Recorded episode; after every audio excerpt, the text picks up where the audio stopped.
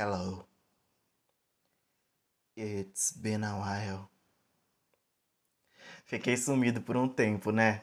Precisava de um tempinho away para acertar umas coisas, mas chegou a hora do meu comeback. E nesse episódio eu vou falar de um dos casos mais tristes da história do nosso mundinho pop. Preparem os lenços, as facas e xinguem muito no Twitter, porque aí vem muita paulada.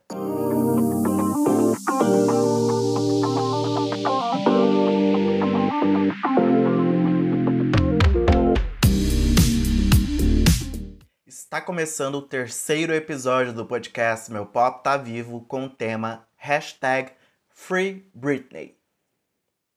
Quero lembrar que, se você estiver ouvindo pelo Spotify, siga a página do nosso podcast na plataforma.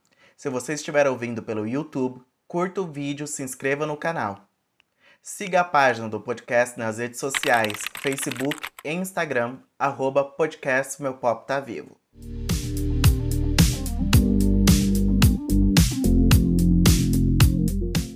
Não poderia deixar de fazer um episódio especial para comentar esse caso que tem tomado conta das redes sociais ultimamente. Vimos o movimento que tomou conta das ruas nos Estados Unidos, o documentário especial do The New York Times, a repercussão do assunto a nível mundial, o pedido de desculpas do Justin Timberlake, uma matéria especial de 10 minutos no Fantástico, a sessão Globoplay no BBB com choros de Gilberto e Fiuk e a indignação do Caio. Tudo isso por apenas uma causa: a tutela exploradora de James Spears sobre a sua filha, a princesa do pop, Britney. Esse episódio é baseado nos documentários Framing Britney Spears e Britney Spears Breaking Point. O primeiro é de 2021 e foi produzido pelo jornal The New York Times, trazendo fatos e recortes da longa carreira da cantora e depoimentos de pessoas próximas, advogados, diretores, estilistas que estiveram de alguma forma presentes na vida dela, além de comentários de editores do jornal. O documentário está disponível no Globoplay, por onde eu não assisti, e por meios não oficiais. Já o segundo documentário foi produzido pelo canal de TV inglês Channel 5 em 2019 e reúne paparazzis, jornalistas, editores, psicólogos, entre outros, para comentar sobre 2007, o ano do breakdown de Britney. O documentário pode ser visto através do YouTube. Além disso, irei comentar sobre outros fatos e situações que não foram exibidas nos documentários.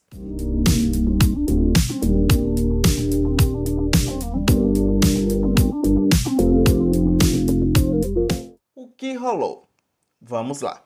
Para entender o porquê do hashtag FreeBritney e todo esse movimento, precisamos entender o contexto dessa história. Por isso eu te pergunto: você conhece a história de Britney Spears?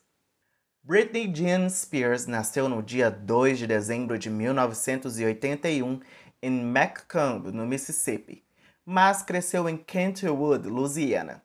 Aos 10 anos, a nossa Little Princess já desenvolvia seus talentos participando de vários shows de talento e programas de TV. Quero comentar aqui de uma cena do Framing, onde mostra ela em um desses programas do qual um apresentador ridículo, com idade para ser avô dela, pergunta sobre namorados e se ela chegaria a considerar ele como um. Uma escrotice com ela já desde cedo.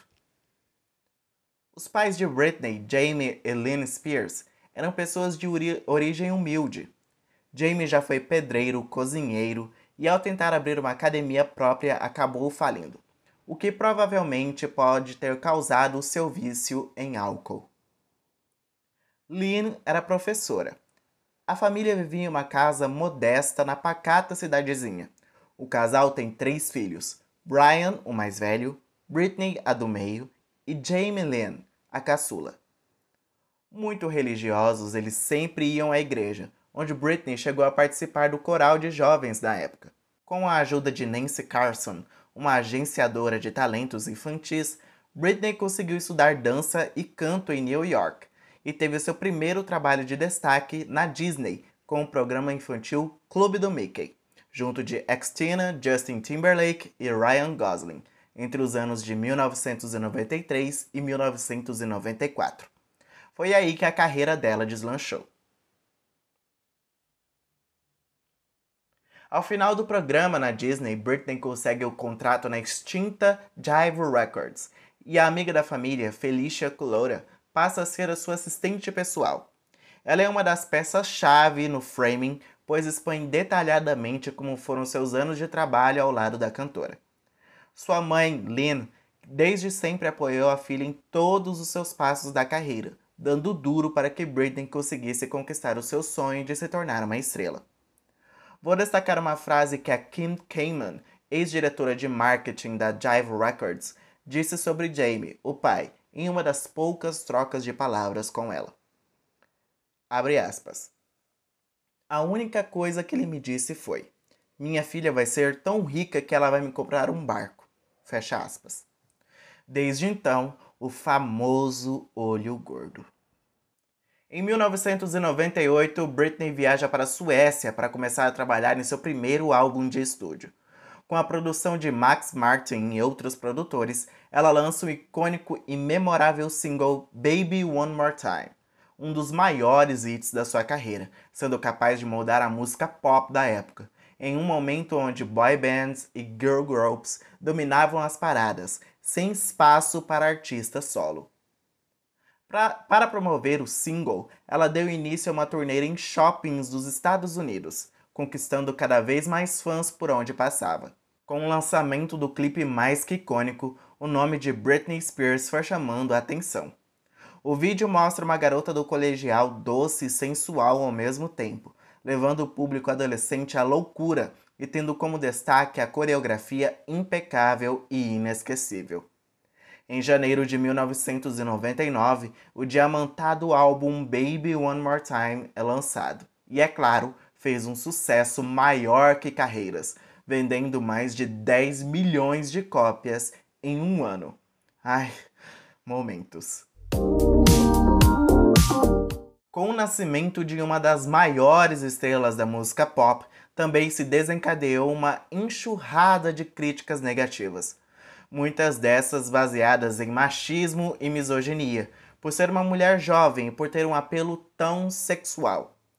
Com uma boa parte conservadora, os Estados Unidos chegaram a ver Britney com maus olhos e acreditaram ela como uma má influência ao público adolescente. Preciso nem comentar do fuzuê que foi aquela famosa capa da Rolling Stone, onde Britney aparece de shorts e com a blusa aberta mostrando seu sutiã falando ao telefone em um fundo rosa.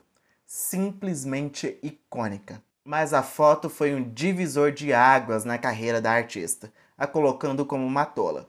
Os Pope, né? Sempre querem diminuir uma mulher quando ela se dispõe a falar sobre a sua sexualidade, enquanto os homens não acontecem nada do tipo. Isso é bem típico desse mundinho que a gente vive. O framing mostra algumas cenas onde essas críticas são exibidas, e eu quero comentar a parte constrangedora de um entrevistador que fala que todos estão comentando sobre os seios de Britney, o que a deixa visivelmente super constrangida e desconfortável. Em 1999, Britney e Justin Timberlake assumem o um namoro. O casal havia se conhecido durante as gravações de Clube do Mickey seis anos antes. Justin, assim como ela, estava fazendo um puta sucesso com a boy band NSYNC, e o casal se tornou o mais querido e popular dos tabloides norte-americanos. Eles também protagonizaram momentos icônicos, como a performance no halftime show do Super Bowl em 2001 e a chegada do casal em jeans da grife Kenzo no EMAs, também em 2001. O casal terminou o relacionamento no ano seguinte, com Justin alegando traição por parte de Britney chegando até a lançar uma música com letra e clipe de uma indireta bem direta para ela em Cry Me a River, que foi hit na época. É bem visível como o clipe da música incorpora Britney em uma personagem que no vídeo trai o Justin. Rumores apontam que o pivô do término seria o dançarino Wade Robinson, mas nada foi confirmado. A mídia não pensou duas vezes em cair em cima de Britney, é claro. ela foi mundialmente humilhada por capas de revistas, paródias, jornais e programas de TV. Tudo isso sem um direito de explicação da própria. Ninguém quis ouvir o lado dela, apenas queriam acreditar na versão de Justin, que alega inocência em todo o caso. Um dos episódios mais nojentos de tudo isso é onde ele, rindo e debochando, revela ao vivo em um programa de rádio que transou com Britney e tirou sua virgindade. Esse é apenas um dos episódios de canalice desse pateta do Justin, que apesar de ser um grande artista, tem o passado de imensas babaquices com mulheres ao seu redor. Pouco tempo antes, Britney havia sido perguntada em uma entrevista sobre sua virgindade. Olha só para vocês verem, né, para ter uma ideia do nível da escrotidão. Ela respondeu que era virgem e queria se casar virgem. A declaração tomou uma enorme repercussão, chegando a ser motivo de chacota, propagandas grotescas e até apostas para saber quem iria tirar a virgindade dela primeiro. É nojento, gente. Homens héteros, como vocês conseguem? Em um dos episódios mais trágicos da carreira da nossa princesa, Diane Sawyer, ao entrevistá-la no canal ABC, questiona sem querer saber a verdade o que ela fez para chatear o Justin. E ainda por cima expõe o desabafo da ex-primeira-dama do estado de Maryland, Kendall Ehrlich, dizendo que daria um tiro em Britney se tivesse a oportunidade. Como resultado, ela não conseguiu segurar o seu choro e caiu aos prantos durante a entrevista. A primeira-dama chegou a se desculpar publicamente pelo caso e seu porta-voz disse que foi causado um incidente por uma linguagem figurada. Nenhum processo foi movido por Britney e sua equipe em relação ao caso. E tipo, pra que levar isso pra mulher, sabe?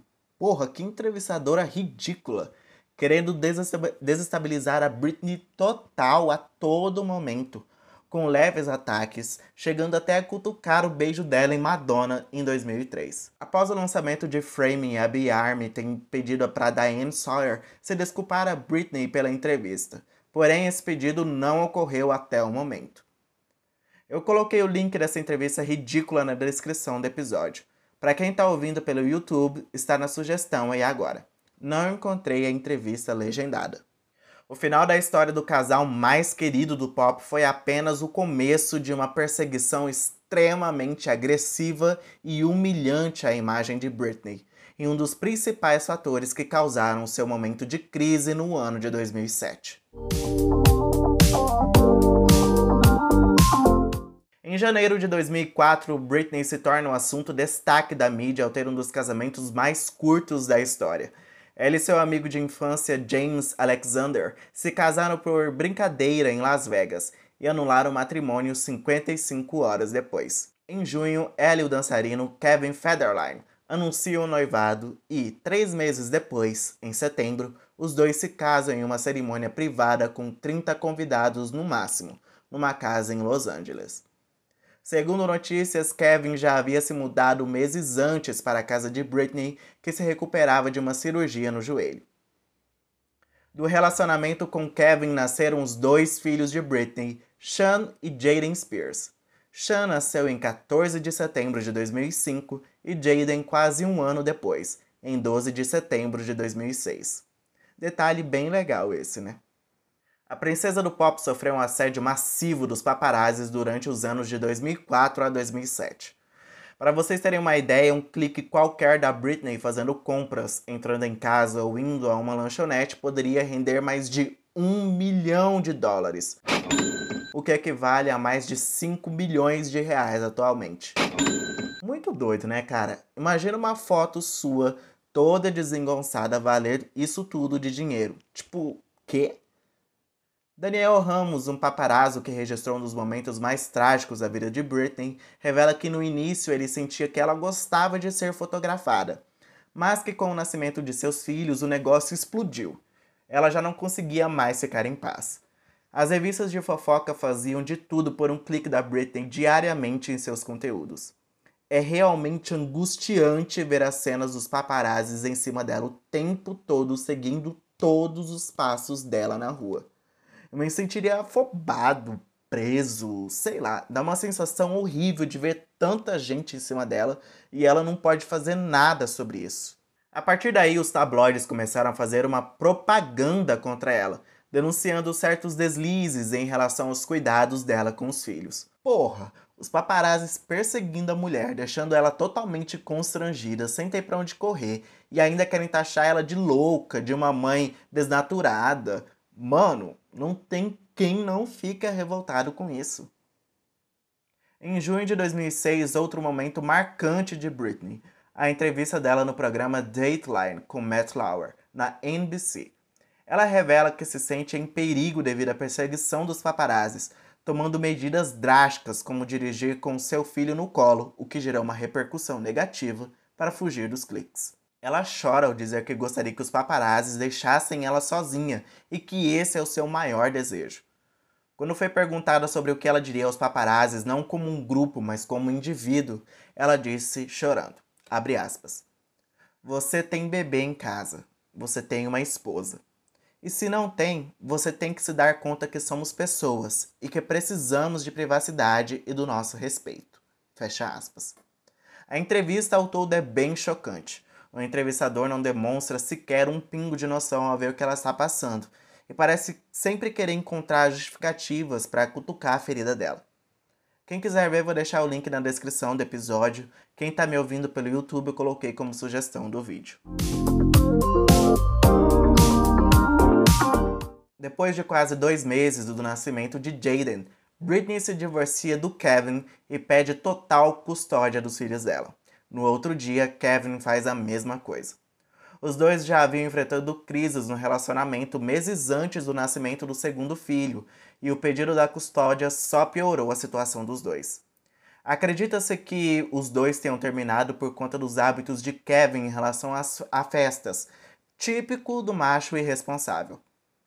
Em Through the Storm, o livro biográfico que a mãe de Britney escreveu sobre a filha, ela conta que a filha possa ter vivido depressão pós-parto em decorrência dos episódios após o nascimento de seu segundo filho. Depois da separação, a Brit tacou foda-se não se importava mais com o que virava notícia sobre ela. Foi como se ela tivesse se revoltando e cansando de tudo aquilo, sabe? Já no final de 2006, tivemos aqueles rolês icônicos dela com a Paris Hilton e a foto das duas com Lindsay Lohan. Quem lembra da foto memorável delas no carro?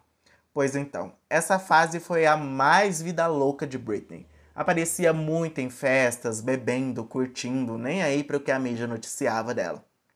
Algo que os paparazzis amaram, e os tabloides de fofocas também.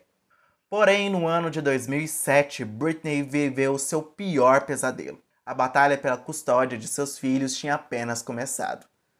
Já no início do ano, a cantora foi internada em uma clínica de reabilitação em Antigua, no Caribe. Depois, ao sair da clínica e voltar para Los Angeles, ela foi até a casa de Kevin para ver seus filhos, pois era ele que até então mantinha a guarda das crianças. Porém, ele não deixou Britney as ver. Isso acabou com ela. Foi aí que então, no dia 16 de fevereiro de 2007, acontece um dos episódios mais marcantes da história das celebridades. Britney vai até o salão de Gnose em Tanzana, Los Angeles, e decide raspar os seus cabelos. Ela pediu primeiramente para a cabeleireira raspar, mas a mesma recusou. Então ela pegou a máquina e o fez, assim como mostram as fotos. Depois ela se dirige ao estúdio de tatuagem Body and Soul e faz uma tatuagem de lábios nos pulsos e uma pequena cruz na cintura. Segundo o framing, ela dizia repetidamente para as pessoas não tocarem nela, pois ela estava cansada disso. No Breaking é exibida uma cena onde o paparazzi pergunta o motivo dela ter raspado a cabeça. Ela responde, abre aspas, por sua causa, fecha aspas. Um detalhe, depois, a dona do salão leiloou a máquina, pedaços do cabelo da Britney e um, um isqueiro e uma lata de Red Bull que ela havia deixado no local por um valor milionário. O que não faziam para ganhar dinheiro em cima da desgraça dela, né? No dia 21 de fevereiro, ela foi mais duas vezes até a casa de Kevin pedir para ver as crianças e ele recusou. Nesse mesmo dia, outro acontecimento. Após ela e a sua prima Alice Sims estacionarem em uma loja, Ela, de guarda-chuva em mãos, incomodada com a perseguição dos paparazzis, ataca o carro do paparazzo Daniel Ramos, dando golpes na janela do banco do passageiro e agride outro paparazzo, Roberto Maciel, com um golpe do mesmo guarda-chuva. Depois ela grita, abre aspas, vão se foder, todos vocês, fecha aspas, e entra no carro. Todos os acontecimentos foram gravados. Uma foto onde ela aparece careca e com muita raiva circulou na capa de muitos tabloides ao redor do mundo. Destaque para a capa do Daily Mirror, jornal americano, onde a foto que eu estou falando aparece e ao lado o comentário. Abre aspas. Mais maravilhosas fotos entre as páginas. Fecha aspas. Ou seja, maravilhoso para quem, né? Lucrando com a desgraça alheia e achando lindo. Urubus de tragédia, sem mais. O Breaking revela que Britney gastava milhares de dólares em hospedagem nos hotéis de Beverly Hills. O motivo? Apenas tomar banho de piscina. O documentário também revela que em um desses momentos ela chegou na recepção do Mondrian Hotel, apenas com o número do seu cartão de crédito anotado em um papel, sem o próprio cartão, sem bolsa, sem carteira, nada. Apenas ela e o bilhete. Um detalhe: a casa dela era próxima aos hotéis. Por que ela fez isso? Ela revelou no documentário For the Record que os filhos representavam a casa para ela. E como estava vazia, ela não queria ficar lá. Era um pedido de ajuda, assim, praticamente. Os meses seguintes foram complicados para ela. Várias internações sucessivas em clínicas de reabilitação devido ao transtorno mental que todos os acontecimentos estavam causando à sua saúde. Não foi fácil, galera. Precisamos falar aqui da performance dela no VMA em setembro de 2007, onde ela apresentou a música Gimme More. A performance ainda é comentada até hoje mostra o resultado do estado deprimente de Britney. Ela claramente não estava bem durante a, a apresentação, foi praticamente assim forçada a fazer. Tanto que depois da performance ela deixou a premiação e chorou por várias horas no hotel onde estava hospedada, dado o desempenho de seu trabalho no VMA. Claro que rendeu muitas críticas, piadas que só deixaram ainda pior. Quem se lembra do vídeo icônico do Brit fan Chris Crocker pedindo que deixassem ela sozinha? Leave Britney alone, ele disse chorando. O vídeo foi gravado logo após a performance e bombou na internet e recebe milhares de views até hoje. Até que em outubro, bem no lançamento da Bíblia Blackout, ela perde todos os direitos de custódia sobre os filhos, podendo apenas visitá-los. O juiz que deu essa ordem alegou que Britney fazia uso abusivo do álcool. Depois disso, ela demitiu seus empresários, entre outros funcionários que já haviam trabalhado com ela por algum tempo. Até que a praga do Sam Lutfi aparece para afundar ainda mais a nossa Brit. A mãe dela acredita ele como um dos responsáveis por deixar a vida dela em desordem. Foram vários casos, um pior que o outro, onde Sam desgraçou a vida dela. Tentou colocar mãe contra filha, deu medicamentos a ela, ameaçou a família dela se caso interviessem na relação dele com Britney, enfim. Sam Lutfi foi um personagem muito complexo e duvidoso na vida dela. Ele foi meio que um conselheiro, empresário e, entre diversas e milhares de aspas, amigo ao mesmo tempo. Cenas do framing também mostram como o estado de saúde mental dela virou chacota na mídia estadunidense. São cenas pavorosas, tipo aquelas do final do Pânico na TV, sabe? Já em 3 de janeiro de 2008, Britney, ao receber os filhos em casa, se recusa a entregá-los a um dos seguranças de Kevin e os mantém com ela. Já foi o suficiente para chamarem médicos, polícia, ambulância, advogados e até seis helicópteros Sim, seis helicópteros, como se fosse uma gangue criminosa ali. Tudo isso resultou em uma nova internação em uma clínica psiquiátrica à força. Ela só queria passar mais tempo com os filhos. Com isso, a Justiça dos Estados Unidos proibiu que Britney mantivesse qualquer tipo de contato com as crianças, e isso levou ela ao fundo do poço. Mais uma vez conseguiram destruir ela. No dia 31 de janeiro, Britney foi internada mais uma vez em outra clínica psiquiátrica sob uma retenção involuntária de número 5150, que aciona medidas de segurança à saúde do indivíduo. E é aí que Jamie, o pai de Britney, reaparece. Após as frequentes internações da filha, Jamie Spears decide abrir um requerimento pedindo a tutela de Britney na justiça. As tutelas, para quem não sabe, são geralmente um acordo legal para que alguém, geralmente algum familiar, tenha total domínio sobre as decisões, principalmente financeiras, sobre a vida de uma pessoa. Esses casos são comuns com idosos quando são diagnosticados com Alzheimer ou alguma outra doença psicológica e adultos quando os mesmos atestam medicalmente não terem mais capacidade de cuidarem de si próprios. No caso de Britney, foi decidido após as especulações sobre sua saúde mental, alegando que ela não poderia mais cuidar de si mesma, o que é bem contraditório, né? Pois conseguimos ver que ela ainda é totalmente capaz de trabalhar, cuidar dos filhos, namorar e viver sozinha. Inicialmente, Jamie foi visto como um herói pelos fãs e pela mídia por ter tomado tal atitude. O Breaking, mesmo sendo de 2019, onde notícias sobre a verdade dessa tutela começaram a vir à tona, ainda o coloca num pedestal, por ter tomado o controle da filha naquela época, e como isso transformou a vida dela para o que vemos hoje. Só que eles não viram que, talvez, tenha ficado ainda pior. O responsável pela tutela controla todos os passos de Britney, desde quem a visita, seus seguranças para vigiá-la 24 horas por dia, tem total acesso a todas as suas receitas e prontuários médicos e o direito exclusivo de se comunicar com o clínico responsável. Ele tem livre acesso à casa dela, bem como o controle da mesma. Também pode cancelar os seus cartões de crédito a hora que bem entender ela não pode dirigir, receber visitas sem antes o seu responsável permitir. E, ao permitir, a visita precisa ser supervisionada. Também não pode casar e atender chamadas telefônicas sem a permissão. É Jamie quem assina contratos de shows, turnês, gravações musicais, programas de TV, premiações, enfim, tudo que é relacionado ao contrato em seu nome. Antes, só ele poderia ter acesso às redes sociais dela. Porém, a decisão foi revogada em 2019.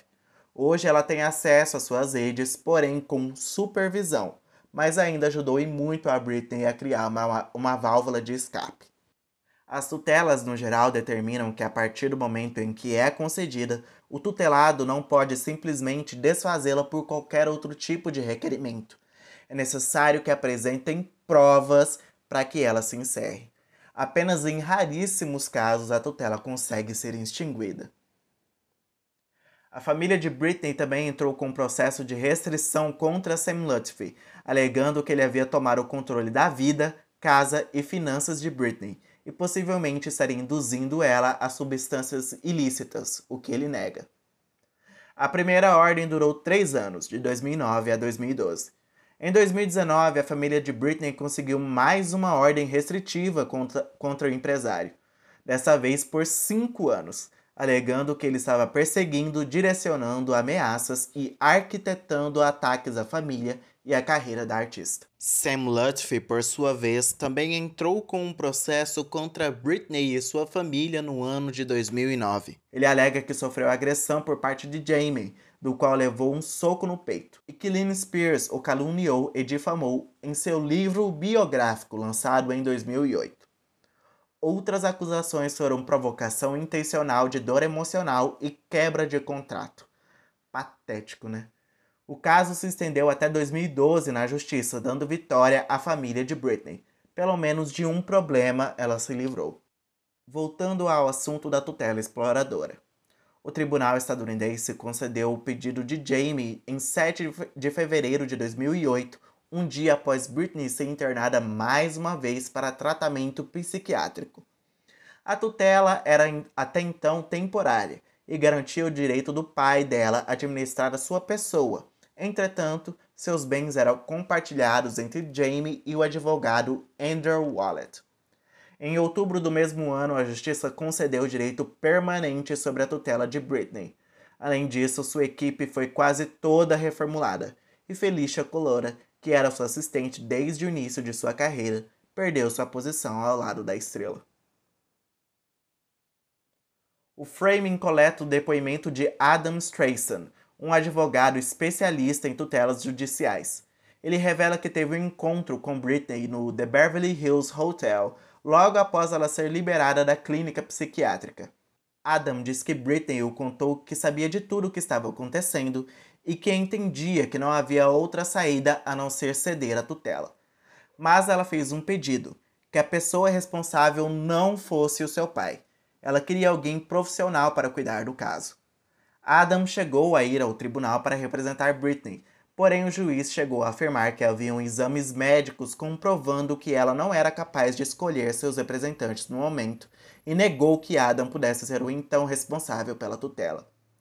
Ele conta que ficou receoso sobre pegar a tutela para si, pois não sabia se Britney estava capacitada para receber seus conselhos no momento. Mas que, depois de seus encontros, ele percebeu que ela estava ciente e de que poderia escolher quem quisesse para ser seu representante. Outro depoimento coletado é o de Vivian Torin, uma das advogadas que ajudaram Jamie a ganhar seu pedido na justiça. Ela dá poucos detalhes do seu envolvimento no caso, justamente porque poucos dias após o seu depoimento ao The New York Times, ela é contratada novamente por Jamie para atuar na ação contra Britney, que eu vou explicar logo mais. Vamos seguindo a linha do tempo aqui. Em 2008, o documentário Britney for the Record produzido pela MTV poucos meses após todos esses acontecimentos, mostra a situação da cantora e os bastidores do álbum Circus. No documentário, ela revela como foi o processo de separação de Kevin, a relação com os filhos, o assédio sem limites dos paparazzis e a sua conservadoria ou tutela no caso. O documentário conta também com a participação de seu pai, sua equipe e até da rainha do pop Madonna, onde ela conta sobre sua relação com Britney e mostra a participação da cantora na Stick and Sweet Tour, onde as duas cantaram a música Human Nature. Em algumas cenas podemos ver o quão Jamie é abusivo com a filha, se irritando pelo simples fato de ela segurar o telefone.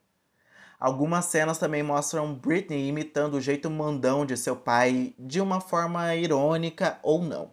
Ela também chega a dizer que o pai é um babaca, mas de uma forma sutil. Me pergunto ali se ela já não estava pedindo socorro. Essa também foi uma das raríssimas vezes onde ela expressa sua opinião sobre o caso da tutela, dizendo que queria viver livre de todos esses acompanhamentos e restrições. Em uma cena ela chega a dizer, aspas, eles me ouvem, mas não me escutam. Eles estão ouvindo o que querem ouvir, eles não estão realmente escutando o que eu quero dizer a eles. Fecha aspas. Ela chora a falar sobre o assunto. Triste, caras.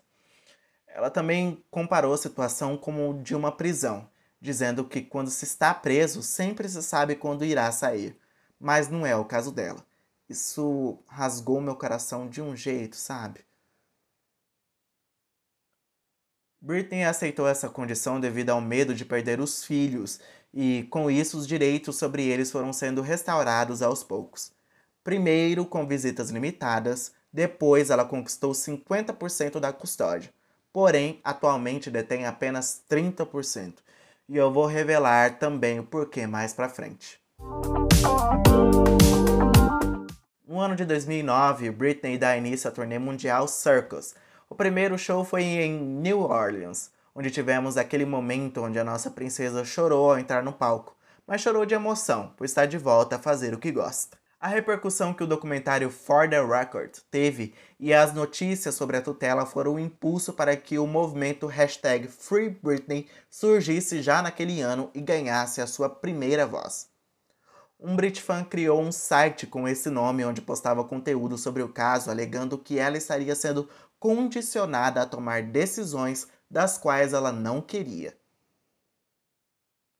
Os anos seguintes foram de recuperação e retornos sólidos. Fez participação na série How I Met Your Mother. além de programas de rádio e TV como The X Factor. Lançou quatro álbuns, vários perfumes e fez turnês ao redor do mundo, e sua residência altamente lucrativa em Vegas. Ganhou prêmios, sendo um deles o MTV Video Vanguard em 2011. Enfim, ela estava novamente de pé e apta para direcionar e tomar conta da nova fase de sua carreira. Pelo menos era o que tudo indicava. Quando sua tutela foi aprovada, James Spears passou a receber pelo tal trabalho de cuidar da filha um salário de 180 mil dólares e ter todas as suas contas e aluguéis pagos por ela. Ele e Lynn haviam se divorciado em 2002, porém reataram em 2010 e até 2014 os dois foram vistos juntos. Depois não se sabe exatamente quando se separaram. Lynn não tem nenhum envolvimento sequer em relação à tutela da filha. A irmã de Britney, Jamie Lynn, está acreditada como a responsável pelos bens de Britney e a administração da herança dos filhos dela, caso alguma coisa aconteça ao pai ou à irmã. Assim como a mãe, Brian também não tem envolvimento algum nas, nas responsabilidades sobre a tutela. Em 2008, a juíza responsável pelo caso concedeu a Britney um salário de, pasmem, 1.500 dólares por semana. Isso é quase nada se for comparado ao que ela ganha semanalmente. Acredito que tenha aumentado esse valor com o passar dos anos. Enfim, o restante fica tudo para o pai, advogados, médicos, entre outras despesas que ela não tem controle sobre. O pai chegou a afirmar que o salário que foi garantido a ela serviria para que, abre aspas, desfrutasse de mais liberdade e pudesse decidir como viver bem, fecha aspas. Olha só, assim, que cara mais ganancioso. Cada vez mais privada de qualquer relacionamento, Britney chegou a reclamar diversas vezes que foi impedida de ver até a sua própria mãe. Ao conseguir acesso às suas redes em 2019, mesmo que com uma supervisão de seus posts, conseguimos ver um outro lado de Britney. Mãe, modelo, artista, tiazona de WhatsApp, brincalhona, bem dona de si. Porém, não víamos indícios do que ela estava realmente passando por todo esse tempo. Pelo menos não a olho nu. Por isso, precisamos agradecer ao podcast e às duas gênias, Babs Gray e Tess Barker, criadoras do podcast Britney's Gram, criado em 2017 para falar apenas dos posts de Britney no Instagram. Atualmente o podcast já conta com mais de 80 episódios. Vou deixar o link do site na descrição do episódio para quem tiver interesse, mas eu já vou avisando que todos os episódios são em inglês. Ao começarem a analisar os posts da cantora, as duas começaram a identificar algumas mensagens criptografadas nos posts, como se ela estivesse tentando dizer alguma coisa sempre relacionada à liberdade, controle, independência. E elas começaram a investigar sobre isso. Tanto que em 2018 descobriram que Andrew Wallet, co-tutor nas finanças de Britney junto de Jamie Spears, estava pedindo um aumento de salário no tribunal, alegando que, abre aspas, os negócios da tutelada têm acelerado muito devido ao seu melhor bem-estar e a capacidade de ser mais engajada no desenvolvimento de suas atividades profissionais. Os próximos anos prometem ser muito lucrativos para os bens da tutela. Essa tutela deve ser vista como um modelo de negócios híbrido. Fecha aspas. Vocês ouviram o que eu li? Ela está melhorando e, consequentemente, sua capacidade de trabalhar para nós como uma escrava promete ser muito lucrativa futuramente, uma vez que a tutela virou um negócio. E é isso mesmo, galera. Um negócio muito lucrativo. Em outubro de 2018, Britney iria anunciar a sua nova residência em Vegas. Com o sucesso estrondoso da anterior, A Piece of Me, ela iria lançar um projeto ainda maior, o Britney Domination. O anúncio, ou o que era para ser o anúncio, foi feito em frente ao Casino Park MGM, onde estava previsto para ocorrer uma performance e uma coletiva de imprensa. Porém, ao subir no palco, ela apenas acenou para os fãs, passou no tapete vermelho, entrou na limusine e foi embora sem falar com ninguém. Ninguém entendeu nada do que tinha acontecido. Meses depois, em janeiro de 2019, Britney anuncia que não irá mais fazer os shows da residência que iria começar em fevereiro daquele ano, pois sua família estava passando por problemas pessoais e seu pai havia tido uma perfuração no cólon. Segundo ela, o momento era de estar presente cuidando de sua família. Eu tinha ficado tristíssimo com o, o cancelamento, porque em julho eu fui para Las Vegas e eu já tinha planos de ir no show dela lá. Me pegou totalmente de surpresa, mas eu não entendia qual era o real motivo por trás disso, né? Depois desse anúncio, ela desaparece das redes sociais. Em março, Andrew Wallet se demite alegando que Britney sofria de, abre aspas, um dano substancial e irreparável e um perigo imediato. Fecha aspas. E logo depois é noticiado que ela estava internada em uma clínica de reabilitação. Uma fonte anônima mandou um áudio para as meninas do podcast dizendo que Britney havia sido internada contra sua vontade desde meados de janeiro, e a informação foi divulgada pelas meninas. Viu, gente? Acreditem no poder do podcast. Larry Rudolph, o empresário de Britney, negou as acusações, afirmando que foi ela quem pediu para ser internada e que seus tutores não têm o direito de forçá-la a um tratamento, o que não é verdade. Com todos esses acontecimentos, Babs e Tess lançam um podcast falando sobre o assunto e reacendem o um movimento hashtag Free Britney, esquecido lá em 2009 e ressuscitado 10 anos depois. A situação da cantora levou uma legião de fãs às portas da Suprema Corte em Los Angeles por diversas vezes, pedindo para que ela seja liberada da tutela ou negócio, como seus, seus responsáveis vêm tratando.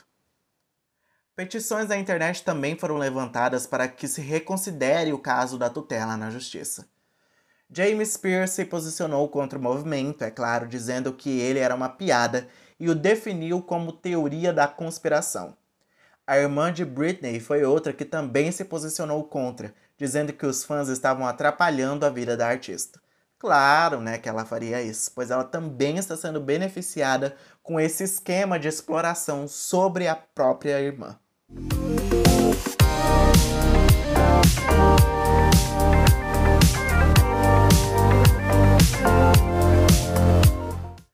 Ai, tá difícil engolir toda essa história, né? Eu sei mas ainda não acabou.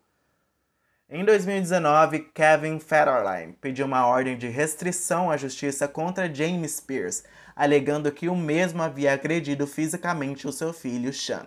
A ordem foi concedida e aconteceu que Britney perdeu 20% da custódia de seus filhos, ficando com apenas 30%. Ou seja, ela perdeu um direito do qual ela lutou muito para conquistar por conta do retardado do pai dela.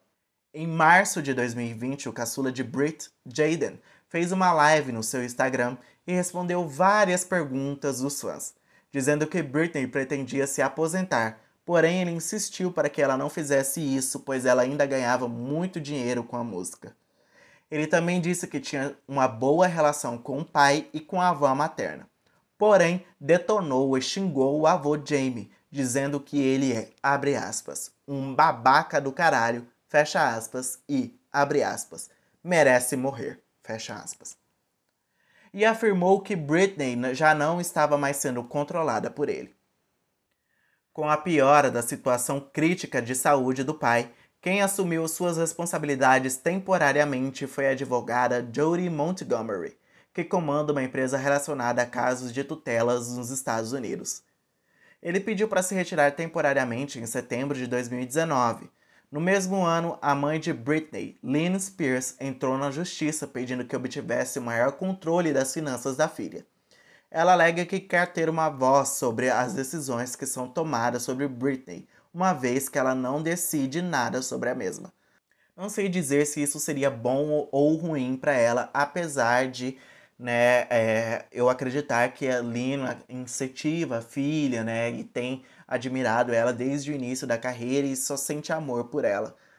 Mas, dado aos acontecimentos que envolveram dinheiro e família, enfim, não sei o que dizer. Britney também entrou na justiça no ano passado pedindo para que seu pai fosse retirado de vez da sua tutela e que Jodie o substituísse, assumindo o controle total. O advogado que Britney contratou para o caso, Samuel Ingham, já havia sido contratado por ela anteriormente, em 2008, após recusarem a participação de Adam Streisand no caso. Porém, também não deu certo. Samuel também oficializou em documento entregue à justiça que Britney poderia pedir a qualquer momento a sua independência de Jodie Montgomery, em caso de a tutela ser passada para ela.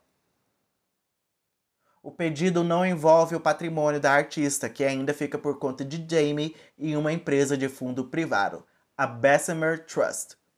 Essa empresa foi escolhida a dedo por Britney em uma ação movida contra o pai para cuidar de suas finanças.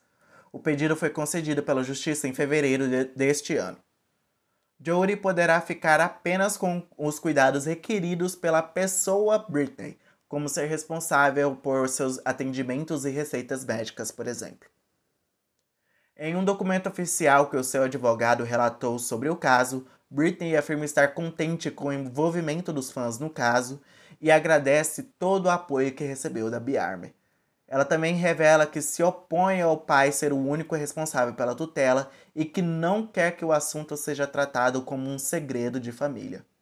Em julho de 2020, o seu irmão Brian deu uma entrevista ao podcast As Not Seen on TV. Em uma das poucas vezes que a família abriu o jogo sobre o assunto, ele disse que Britney sempre demonstrou estar sendo condicionada a tomar decisões contra sua vontade.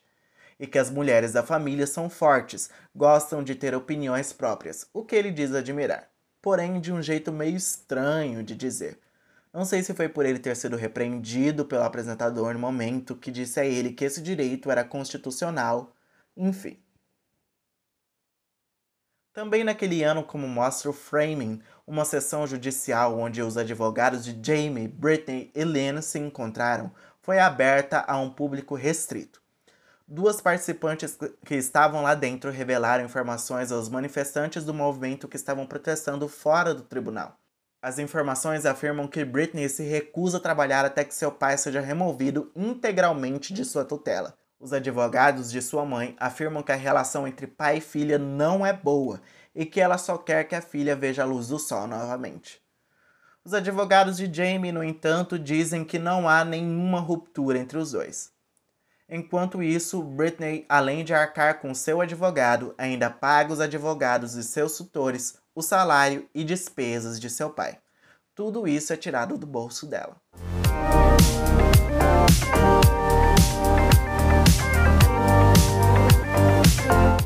Por enquanto, Britney continua nos mandando mensagens criptografadas através do Instagram, uma vez que ela ainda não pode falar abertamente sobre o caso. Os fãs nos comentários pedem para que ela sinalize caso precise de ajuda, como uma vez pediram que, no próximo post, ela vestisse algo amarelo se estivesse precisando de algo. E ela assim o fez. Os fãs também pediram para que ela vestisse algo preto e postasse algo relacionado a pombas, o que ela também fez. Não sabemos se isso é apenas uma teoria, mas que é muita coincidência isso é. O namorado de Britney, o dançarino Sam Asghari, celebrou positivamente o lançamento do Framing e afirma esperar que a namorada tenha um futuro melhor e que ele estará lá para apoiá-la. Lindo, né? Ele também já fez diversas críticas a Jamie e diz ter, abre aspas, zero respeito, fecha aspas, pelo sogro. Eu vejo o Sam como uma ótima pessoa para Brit. Ele realmente ama ela e quer proteger ela de, dessas situações.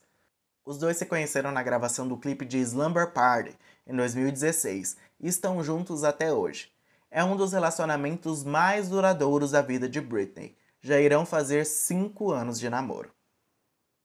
Famosos como sua amiga de longa data Paris Hilton e também Miley Cyrus, Hayley Williams, Tinashe, Sarah Jessica Parker, Andy Cohen, Jesse Tyler Ferguson, Sharon Osbourne e a apresentadora Eve do programa The Talk já declararam apoio ao movimento. Eve, inclusive, apareceu ao vivo e em rede nacional vestindo uma camisa com a tag Free Britney.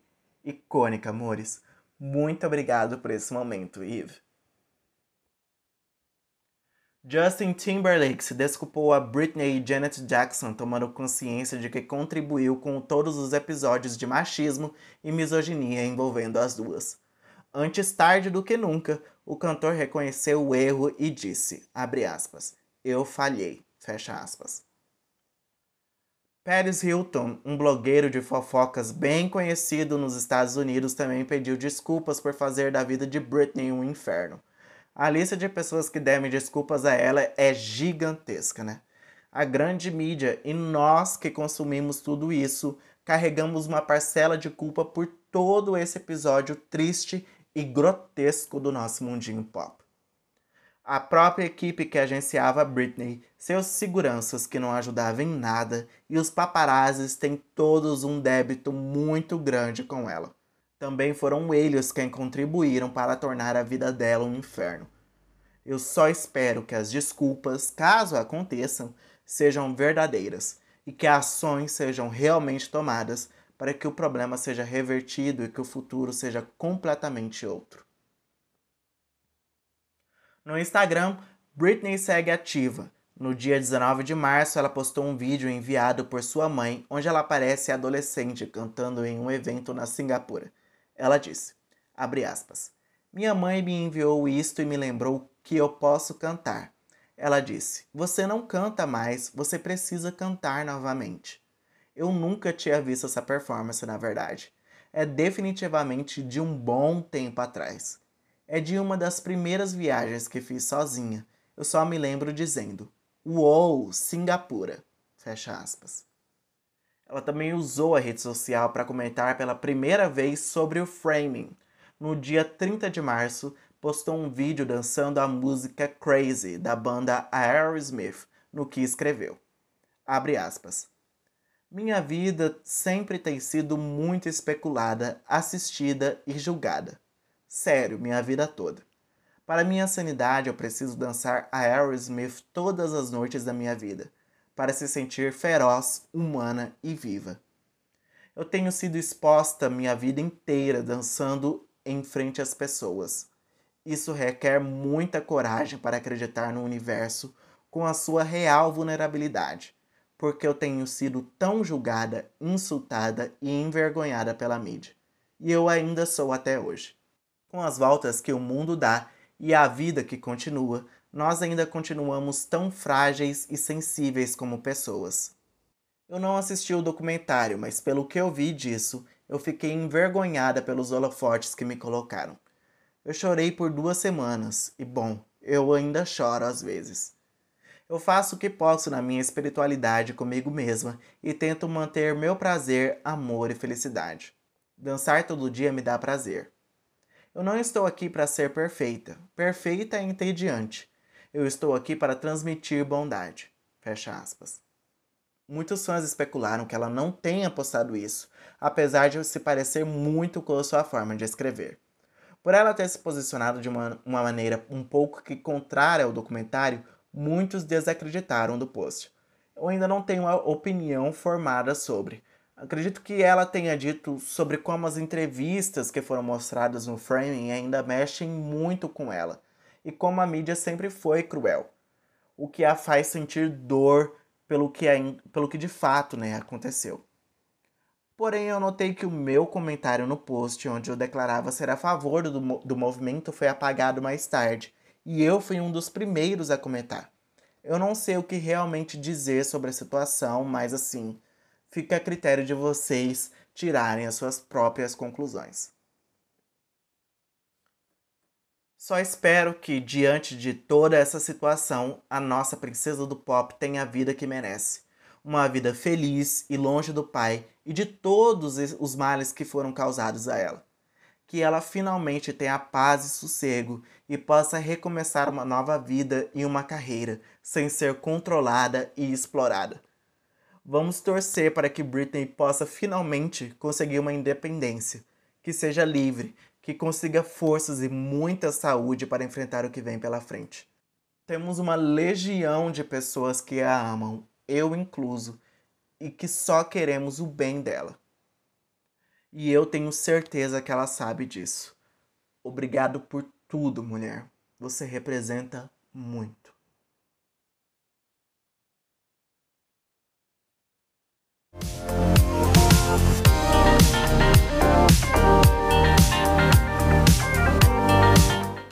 Hoje não teremos o um momento queino e que bomba do episódio por motivos do assunto não ser compatível. Aliás, o que bomba é o assunto, né? Porque todo esse caso tóxico aí, enfim. E o queino é a Britney, uma mulher forte e guerreira para aguentar tudo isso.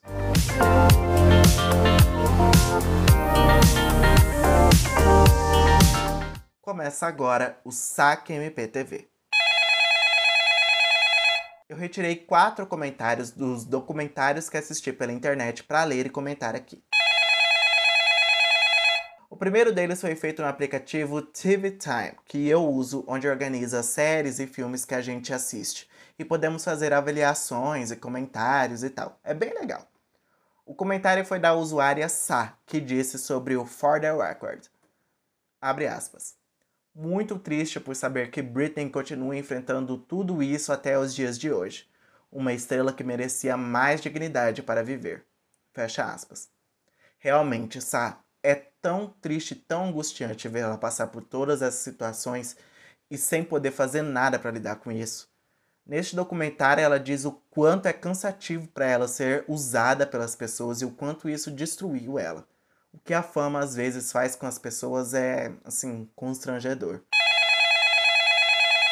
O segundo também vem do TV Time, sobre o framing. O usuário Cibazo diz, abre aspas, Alguém já pagou com sua vida a insana caça dos paparazzis.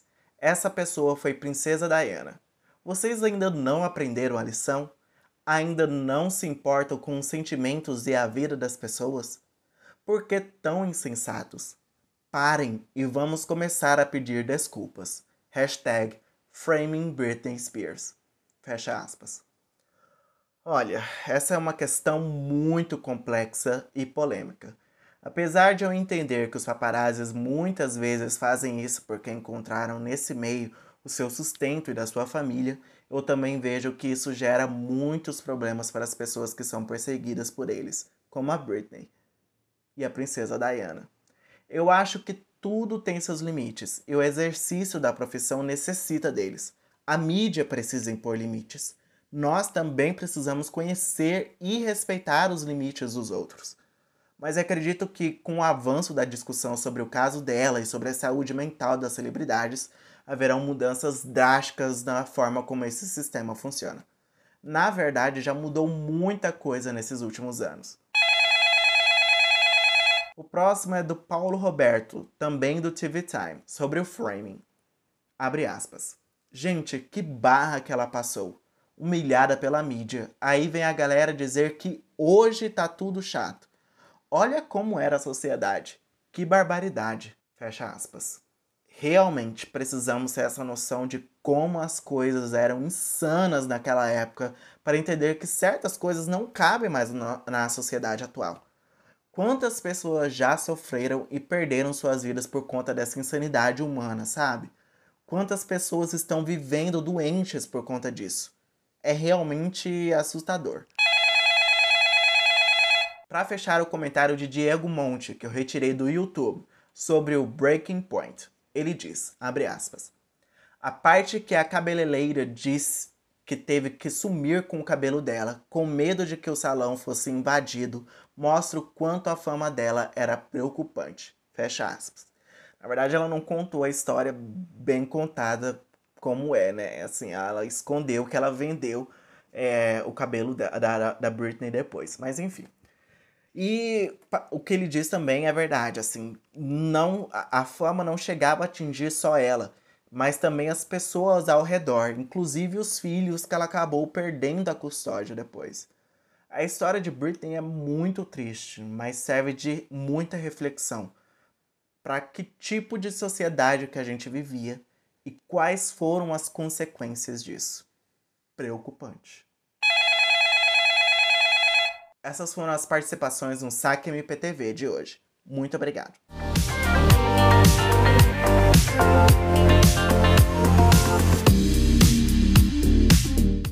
Pessoal, está terminando o episódio e antes de encerrar eu queria dizer que se você estiver precisando de ajuda psicológica nesse momento, Não hesite em procurar por ajuda profissional. Saúde mental não é brincadeira. Verifique programas sociais ou com o SUS em sua cidade para atendimentos gratuitos com psicólogos, caso você não consiga pagar por um. Você vai superar essa. Eu estou com você. Também quero pedir desculpas pelo meu sumiço, pois estava passando por alguns problemas pessoais, mas estou resolvendo e acertando aos poucos. E como não dependo apenas do podcast para viver, acabo não dedicando o tempo que eu tanto necessito me dedicar a ele para acontecer. Espero que, por favor, me entenda. Ai, respirar um pouco. Enfim, que assunto pesado de hoje, né? Uma carga emocional assim muito grande, mas é necessário. Precisamos entender o que Britney está passando e cobrar uma solução para isso. Hashtag Free Britney Forever. Para este episódio foram consultadas as fontes, os portais Ao País, Folha, Tenho Mais Discos Que Amigos, Wikipedia, UOL, o programa Fantástico da Globo e os documentários Framing Britney Spears, Britney Spears Breaking Point e Britney Spears For the Record. Bom, esse terceiro EP já está chegando ao fim e eu quero lembrar que se você estiver ouvindo pelo Spotify, siga a página do nosso podcast na plataforma. Se você estiver ouvindo pelo YouTube, curta o vídeo e se inscreva no canal.